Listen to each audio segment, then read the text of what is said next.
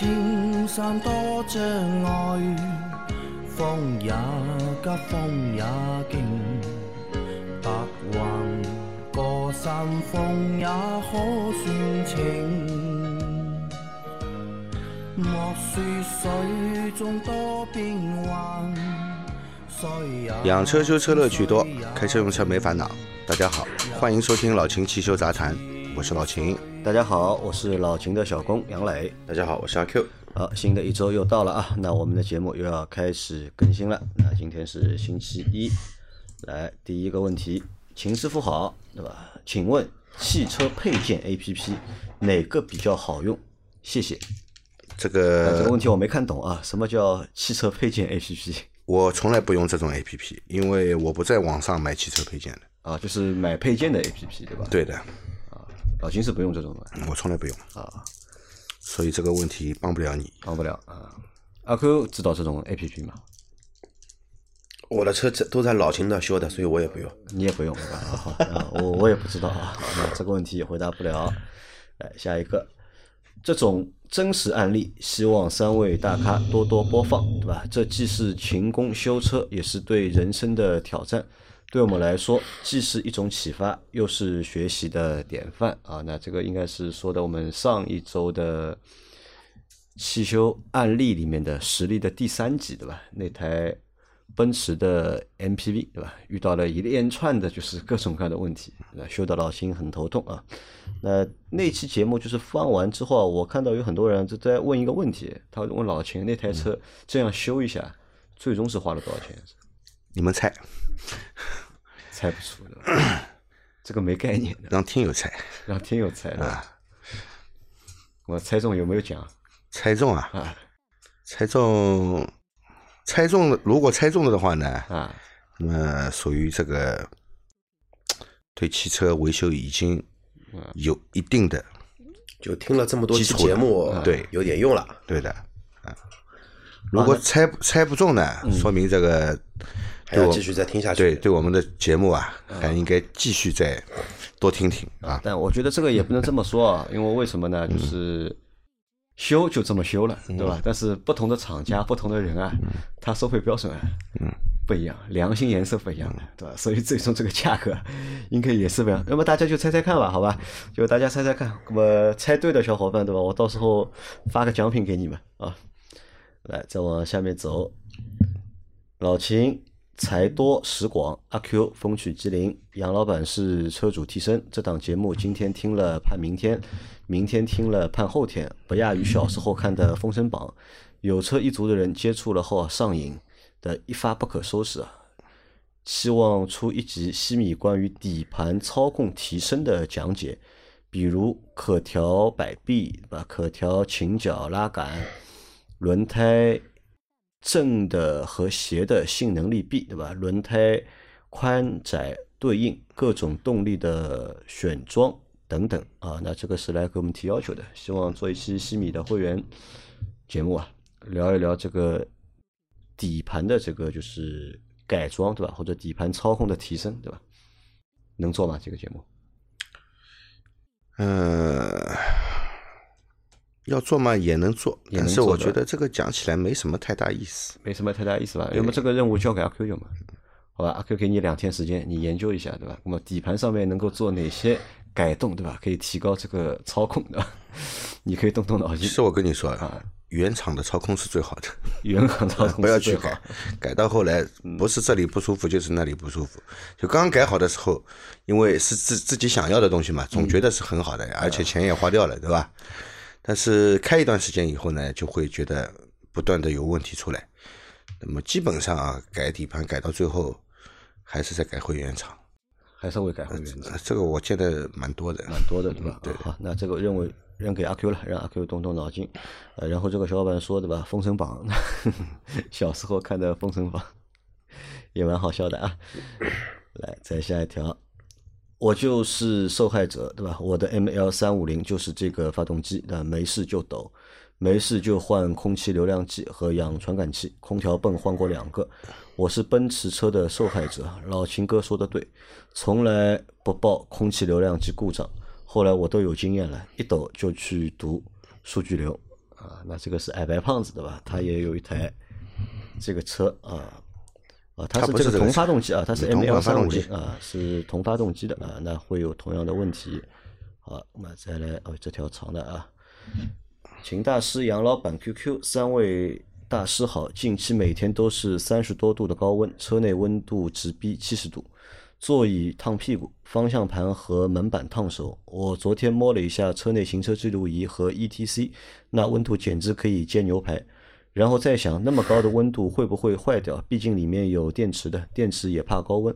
果不其然，今天早上开行车记录仪好好的，中午开车回家发现行车记录仪不启动了，插着电没反应，长按开机也没有反应，这是坏了还是温度高自我保护不启动？以前也没发现过这样的问题。用了两年了，今天是第三个夏天了，车内这些用电器应该是不怕高温的吧？老七有没有遇到过这个问题？晚上气温降下来，我看了一下，会不会恢复正常？还有，我能不能做什么措施让车内温度温度降低一些？昨晚行车记录仪恢复正常了，今早也是正常的。找了淘宝客服，客服说超过一年保修期了，让我咨询官方客服。然后我打电话交代了一下情况，客服说这款记录仪采用的是小容量固态锂电池，不会爆炸，并且记录仪是不怕高温的，只是机体温度超过六十五度或者七十度就会进入保护模式，无法开机，无法充电。温度降下来会恢复正常，我竟无言以对。我说去年、前年三十六、三十七度的温度，高温暴晒记录仪一次都没有罢工过，今年才最高三十二度就开始罢工啊！客服说没质量问题，说这是正常现象，说市面上大多数此类电子产品都会有高温进入保护模式的。秦大师怎么看？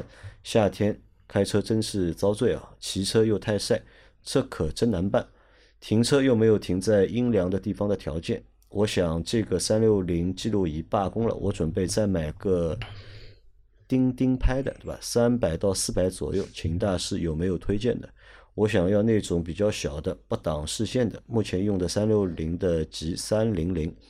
提问并不是很多，但问但节目一期不落，祝节目收视长虹啊！是一个小伙伴遇到了一个因为高温，对吧？行车记录仪不工作的问题，嗯，那高温保护的确是会有的这个是的确有。啊，的确是会有的高温保护啊。那么为什么你前几年前两年没有遇到，呃前两年没有遇到，现在遇到了呢？可能的确是温度到了它这个温度了，对吧？前两年虽然你气温高的时候，车子里面也很很热，呃可能没有触发它这个保护，对吧？那么你如果是露天停车，嗯，然后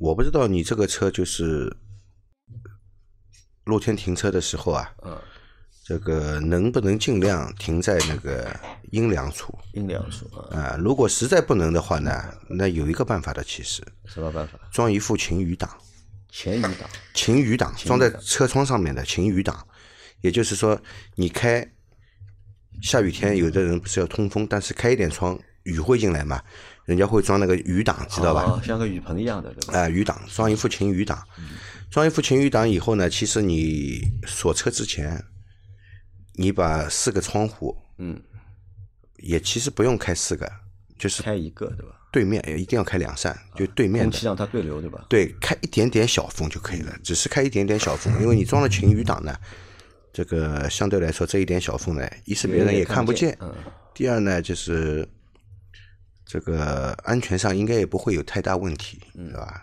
只要留一点点小缝，这个小缝大概多多大的缝呢？大概只需要有五毫米左右的缝就可以了。让空气可以对流起来啊，呃空气能够对流的话呢嗯，其实你会发现，你夏天啊，特别是在太阳暴晒以后，你去开车门打开的时候啊，其实车内温度和车外温度是比较接近的，不会高到六七十度的。不会高到六七十度。对的，那可有什么办法吗？防止就是车内暴晒，对吧？温度很高，有没有什么解决的方式？或者你有什么小技巧？停在地下车库。停在地下车库，对吧？但这个小伙伴他实在没办法的没这个条件嘛。对，老秦这个也是一个办嗯法，但是别的话基本上就没有了。如果说停车环境比较安全的话，天气预报看一看，车窗就打开着也可以。因为我之前的话，在经销商那边的话呢，停车场都是封闭的嘛。嗯。那像夏天的话呢，前面贴一个 那一种铝箔的那一种那个遮阳板、遮阳挡，然后的话呢，嗯放在前挡对吧？前挡，然后车窗的话，反正都打开着。啊好，那只能这样了啊。那然后老秦有推荐吧？关于那个行车记录仪三四百的，行车记录仪我没什么研究，没什么研究我。自己用的是趴趴狗。啊，你用的趴趴狗啊？但我在想啊，一个行车记录仪它的一个寿命啊，到底能够用多久？我那台已经用了很久了。很久了已经。对，好的啊，那么我们再来下一条。秦师傅，主持人，你们好。我的问题是，我的车前杠喷漆，油漆把雷达也喷了，雷达探头圆圈边缘，对吧？原本是无色半透明的，这个圈圈边缘的油漆自己如何去除？真的好难看。呃，雷达上面如果喷油漆的时候，雷达上面喷到油漆其实是不影响的。嗯雷雷达上面如果喷到一层油漆，不会影响雷达工作的。嗯，好吧？因为它不是摄像头，对吧？对它是雷达。哎对，他觉得难看嘛，难看嘛，难看的话，其实要去除也很难。为什么？嗯，因为这个汽汽车油漆它里面是含固化剂的，它一旦固化了以后呢，它不像一般的油漆，嗯，它干了以后你可以用这个香蕉水啊，或者天拿水啊把它化掉它。啊，你你可以去擦掉它的。它这个是一旦固化了以后，它是擦不掉的。啊，你不要尝试用其他的东西去刮去缠，有可能会把你雷达刮坏掉。呃，但也不要去刮，对吧？啊，那他这个就没办法了了。啊，就让他去吧，反正雷达在保险杠也很小的一一块，不注意应该也看不到。但是你要很注意的去盯着它看呢，越看呢也觉得越别扭，越看心里越不舒服。嗯啊，就不要去看它了，对吧？好，来再下一条，三位老师你们好，我是昂克赛拉一九年车主，等红灯正常挂 N 档，有时候会忽悠一下抖动，发发动机怠速的时候，有时候会发出嗡嗡的声音，这正常吗？怎么解决？谢谢。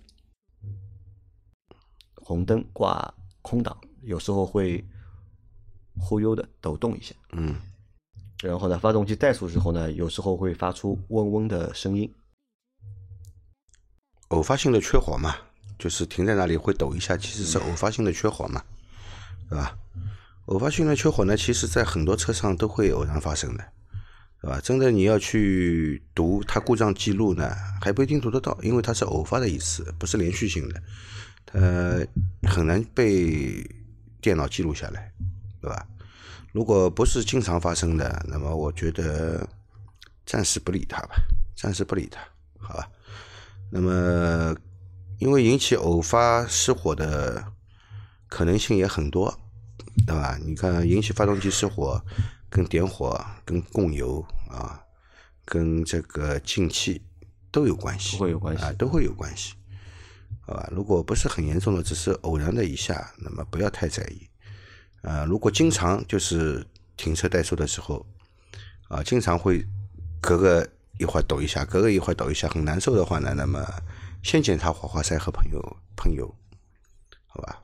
先检查一下火花塞，然后呢，这个喷油嘴看看是不是需要清洗一下，啊，然后节气门，呃，是不是需要清洗一下，好吧？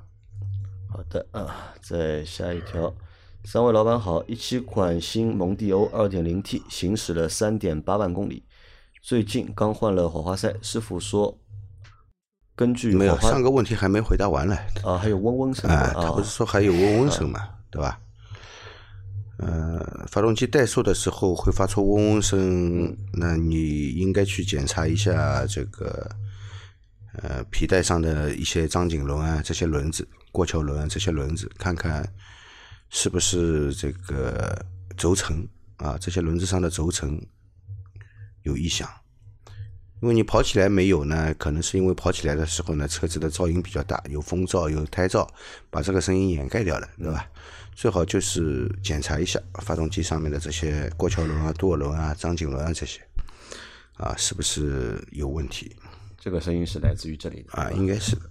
好的啊，那再下一个啊，三位老板好，一七款新蒙迪欧二点零 T 行驶了三点八万公里，最近刚换了火花塞，师傅说根据火花塞燃烧情况，积碳可能比较严重，请师傅看一下图片是否积碳严重，该怎么处理呢？谢谢。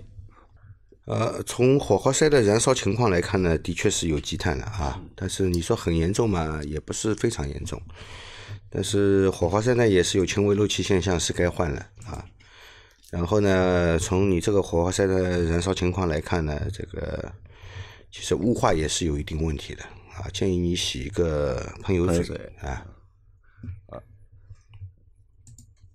那然后再下一条啊，它火花塞要换，但是积碳要到底要清除吗？嗯，有必要吗？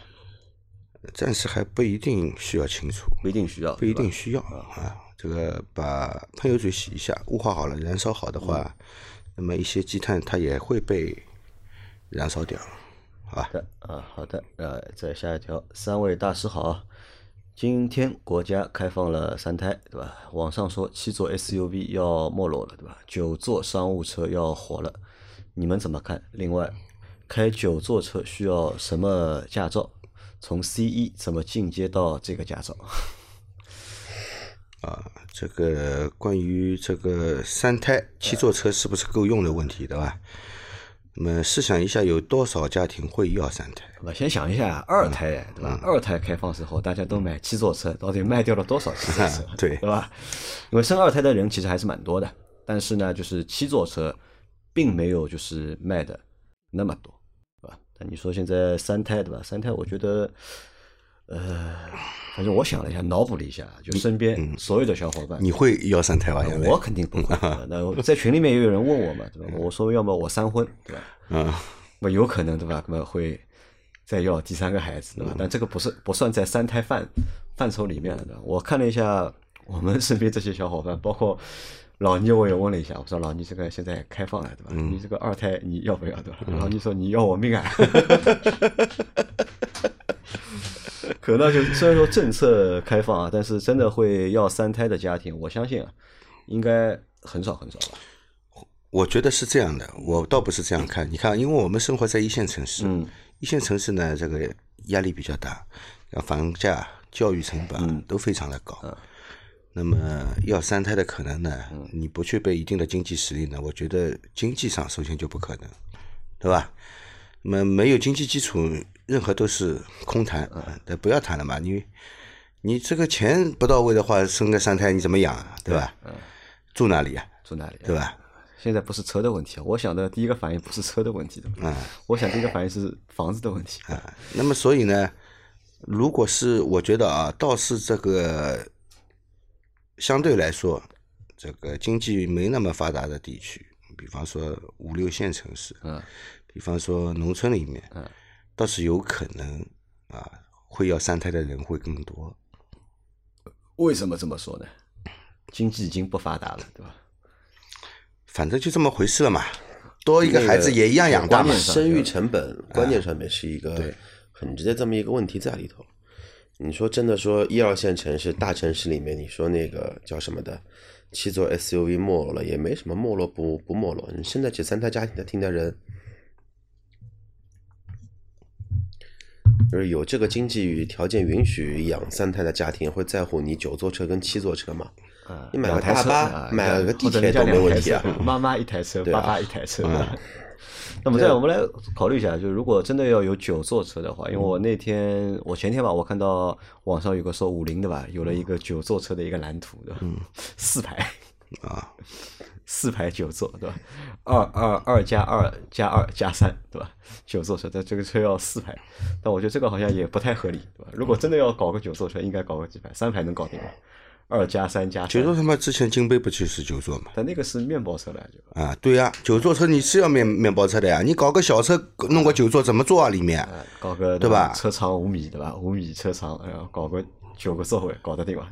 嗯，装是装得下去的，这个座位对吧？只是人在里面呢，像沙丁鱼罐头一样的，对吧？或者八座车，对吧？二加三加三。那如果开九座车，C 一的驾照可以开吗？C 一好像就是九座以下，九座以下，六米以下，八座车不解决三三孩的那个家庭使使用的，为什么？父母家孩子五个人了，嗯双方父母四个人，是不是要九座车啊，这个你把你要把全家都算进去？啊那保姆送哪里呢？啊？都三胎了，我跟你说，如果三胎不请个保姆，对吧？肯定搞不定的，请一个够吧？一个应该够了。一个应该不够吧？三胎如果没保姆，肯定搞不定。我跟你讲，成本太高，对吧？你想车要从七座要升级到九座，对吧？然后我还想了一个问题是什么呢？房子，你看我们现在市面上买的大多数的房型啊，三房的房型，三房四房最最最多了。四房很少，对吧？四房几乎看不太到，对吧？哪怕你一百四、一百五的房子，对吧？它也是做三房的一个房型。对。那如果是四胎的话，那就意味着你要有四个三房间胎啊，三三胎的话，意味着你要有四个房间，嗯，对吧？这个我觉得将来可能会变成刚需，对吧？四四房，四房的房型，所以我我觉得就各种条件都不太成熟，对吧？除了就是自身条件，对吧？生理条件可能成熟，对吧？除了生理条件以外，所有条件都不成熟，对吧？不管是经济条件没有，还是住房条件，这个其实只要满足两个条件就可以了，一是生生理条件。生理条件，第二就是经济条件。对。啊，只要这两个条件满足，不要说三胎，五六七八胎都可以，国足也可以。嗯好的啊，那这个我们往下走啊。下一条是途虎真的太不靠谱了，跟你们说一个经历啊，顺便问一下刹车油有没有影响。五月一号，我在途虎换了两条轮胎，然后做了一个清洗节气门的项目，结果他说我的标志车节气门很难清洗，说就随便抠了一下，叫我以后常洗，也不知道怎么洗的。他说不好弄，没办法。然后轮胎忘记给我装上气门嘴了，我跑高速回老家才发现，两个轮胎气门嘴都没装，送的金属的没装，对吧？之前塑料的也没有给我装。最离谱的是，今天加玻璃水的时候，突然发现引擎盖和前挡玻璃之间夹着一个壶盖，对吧？上面写着 DOT 四。原来检查刹车油忘记给我盖上了，一个月了，还跑了两趟高速，洗了两次车，还好没有被风吹掉。请问一个月刹车油没有盖子有什么影响吗？啊又是鹈鹕啊，鹈鹕，又是鹈鹕啊，鹈是鹕花样的这种就是各种各样的问题，啊？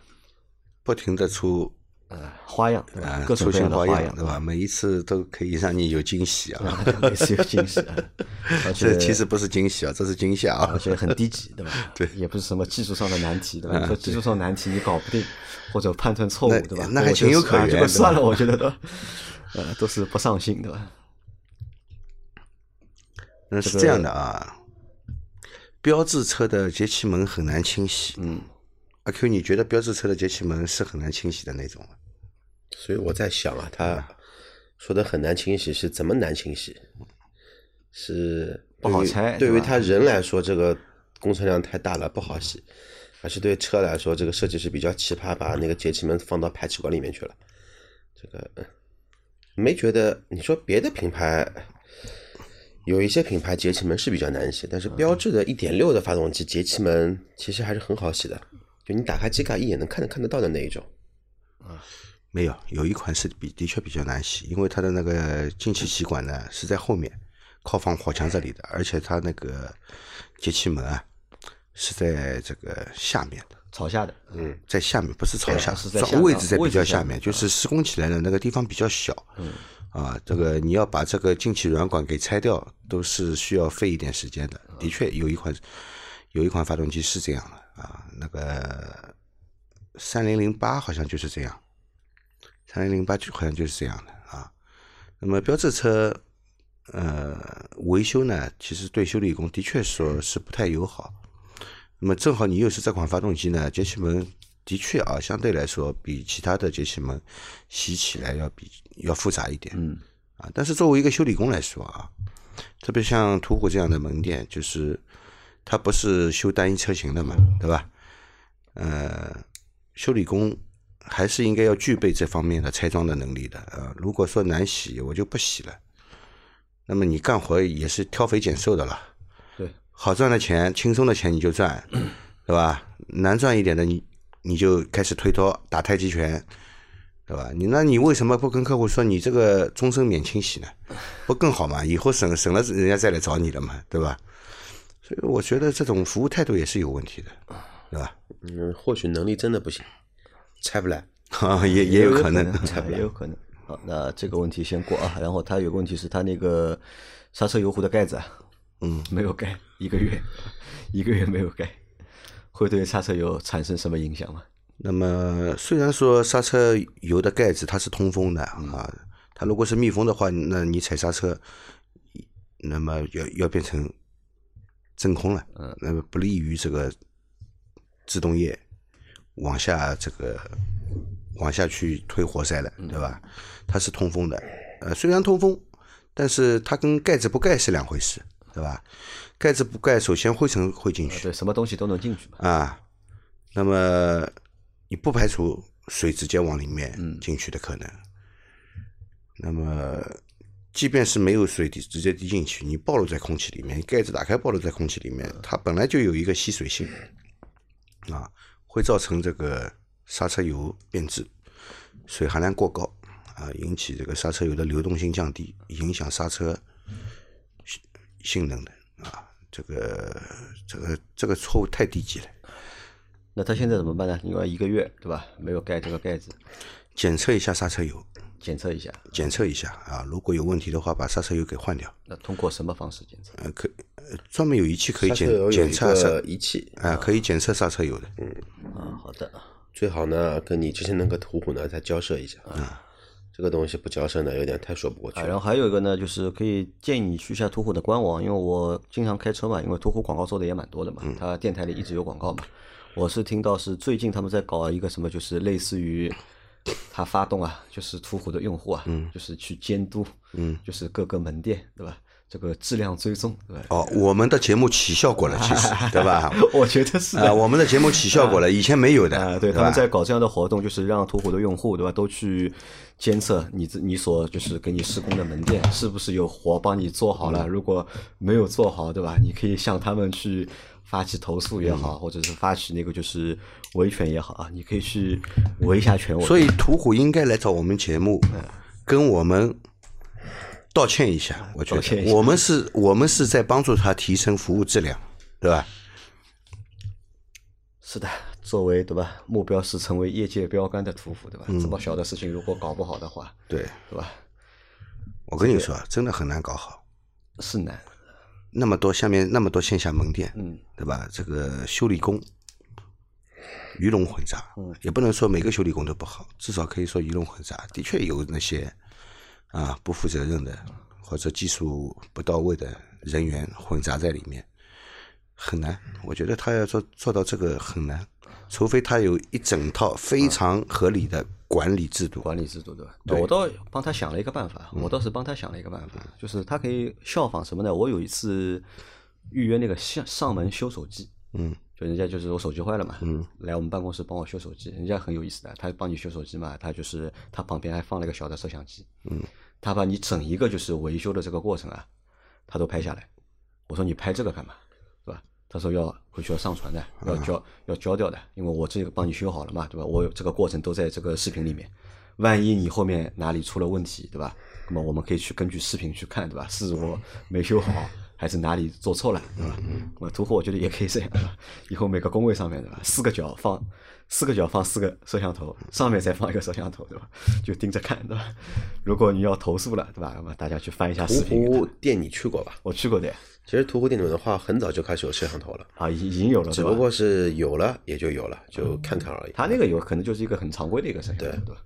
但是如果真的在工位上面，对吧，把摄像头都都放着，我觉得这个倒是也是追溯起来会方便一点。因为我前年去参参观一家那个就是车厂，就汽车的那个生产厂啊，它每条流水线上面它都会有那个视频。他说这个，我说这个拍什么用的呢？他说就是拍着呀，以后哪个批次出问题了，对吧？就找视频啊，看到底是流水线上面哪个环节或者是哪个动作哪个部件出问题，追溯起来会比较简单。那我说他妈要存那么多的，压力比较大。他说压力是比较大。好，我再往下一条。秦大仙杨老板阿 Q 你们好，汽车小白有个疑问：自己一个人开车，怎么知道自己刹车灯是好的还是坏的？Auto Hold 工作的时候啊，刹车灯亮不亮呢？谢谢回答，祝节目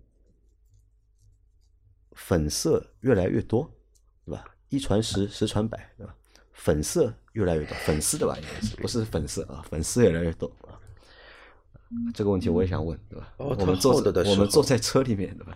怎么判断外面刹车灯亮还是不亮？很简单，你看这个尾部，你踩刹车的时候，刹车灯不是会亮的吗？啊它会有红它会有红色反光，嗯标识没有的，嗯，好吧？你在仪表上找不到刹车灯亮的标识的，好吧？看尾部看尾部啊，啊，是不是有红色反光特别是后面有跟车或者倒车的时候，啊？你看尾部有没有红色的灯光，嗯，反射出来？有的，那刹车灯应该是亮的。亮的啊，啊，对的。然后还有两边是不是均匀，一边亮一边暗，嗯那可能有一个刹车灯不亮。其实这个问题不要担心的，现在有基本上大多数车子啊，刹车灯不亮，仪表上面会有报报警警的啊，仪表上面会有报警的，那这是第一个问题啊。第二个问题是 Auto Hold 工作的时候，刹车灯亮不亮？肯定不亮，肯定不亮，只有踩下自动踏板，刹车灯才会亮。开关在那个踏板下面，对，对吧？Auto Hold 的时候不亮亮的亮的不亮到底亮亮的，不亮，反正我那个车亮的，要么下去试一下，我今天看摩托 肯定亮的。肯定亮的吗？不亮，不亮的。好，没事，等会儿我们节目休息的时候，我们下去试。回去我看个视那个拍个视频出来。啊，可以可以。好，然后再啊，最后一个问题，我的二零七前几个月天气冷一些的时候，踩刹车会有咯哒咯哒的声音，车停稳后再踩也会有，不是持续的，就是往下踩一点会咯哒一下，再往下踩重一点会再咯哒一下，感觉像是刹车踏板下方传动机构发出来的。但是现在天气热了，又没有这个声音了。请问秦师傅，这个问题如果等到冬天再有，应该排查哪些部位？现在天热了，没有声音了，是否可以暂时不用去管？刹车踏板下面它这个铰链部位应该是有一个衬套的，嗯，它里面是有衬套的啊。那么可能是衬套磨损了以后啊，那么产生了这些现象啊，产生了这些现象。那么你现在夏天没有，可能是夏天温度高，材料有膨胀。嗯，冬天的时候呢，材料收缩间隙更大，会造成这个问题。呃，其实这个会影响刹车吗？这个衬套如果出问题了，应该是不会影响，因为你刹车还是踩得下去的。嗯。啊，这个变形到要你让你刹车都踩不动，这个要变形到什么程度啊？对吧？呃，暂时应该不用去处理，不用处理。暂时应该不用去处理。如果你真的要解决这个问题的话呢，呃，你可以往往里面打一点黄油，嗯，啊，不要打太多啊，打的到处都是黄油，那也一是有可能会会有很油污啊什么的，积的更多的灰也不好；二是呢，这个黄油万一滴落到刹车踏板上，你踩刹车也不安全的，对吧？打一点黄油的话，应该会好很多。那这个东西可以换吗？这个衬套单独没有换成套的要换总成。啊，对，好好的啊，那这个问题就先到这里啊。那今天的节目也就先到这里。大家有任何关于养车、用车、修车的问题，可以留言在我们节目最新一期的下方，我们会在下周的节目里面一一给大家解答。我们明天再见，拜拜。拜拜。拜拜。